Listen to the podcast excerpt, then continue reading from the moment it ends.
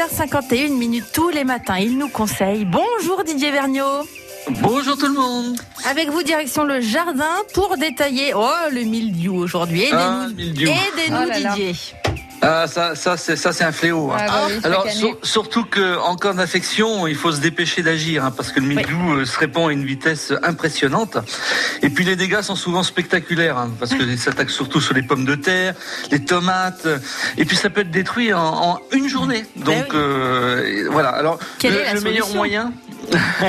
Alors c'est facile à reconnaître hein, quand même un mildiou hein, sur une tomate. hein. vous avez euh, la tomate qui noircit, le pied qui noircit dans la journée, et ça, ça se repère très très vite. Bon, euh, le, le meilleur moyen pour euh, combattre ça, c'est la prévention. Ça, c'est toujours dans les maladies cryptogamiques, c'est toujours la prévention. Vaut mieux Alors, prévenir que guérir.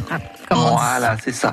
Donc euh, la bouillie bordelaise, bien sûr, hein, euh, le, le sulfate de cuivre, euh, ça c'est vraiment efficace en prévention, mais c'est pas radical. hein. donc il y a des petites choses à faire quand même qui sont très importantes. Euh, il faut vraiment que ce soit faire un nettoyage en profondeur des cultures.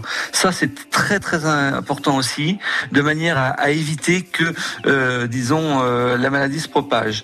Vous pouvez traiter aussi avec le thé de compost. Alors qu'est-ce que c'est le thé de compost?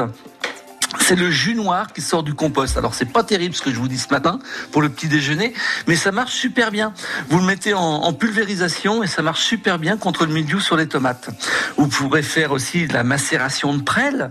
Ça on en a déjà parlé. Et euh, une macération de prêle, vous, vous mettez ça dans, de l'eau pendant quelques jours et vous pulvérisez avec euh, la macération de prêle et ça marche aussi très bien. Et puis ce qui est surtout important, Oui. pour contre le mildiou, c'est l'arrosage. Parce que l'humidité, c'est le facteur essentiel du déclenchement du mildiou. Hein, donc l'importance d'arroser au pied sans mouiller le feuillage. Ça, c'est très important.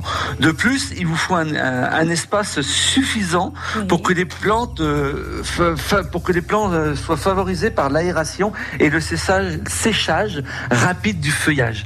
Voilà. Ça, si vous combinez tout ça, eh ben, je pense que vous pouvez euh, ne pas avoir d'attaque de mildiou. Bon, bah. Et puis, ce qu'il faut surtout, c'est un bel été, parce que si on a un été pourri, forcément, ça favorise Mais le mildiou. on y croit, on y croit pour ce bel été. On y croit. Merci pour tous vos conseils, Didier. À lundi, bon, Bon week-end. Merci à lundi beaucoup. avec plaisir.